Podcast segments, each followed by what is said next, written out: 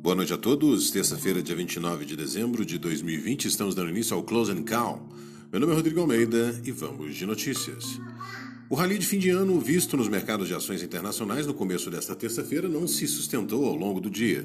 As bolsas de Wall Street viraram para a queda durante a tarde e afetaram o desempenho dos principais índices das ações globais.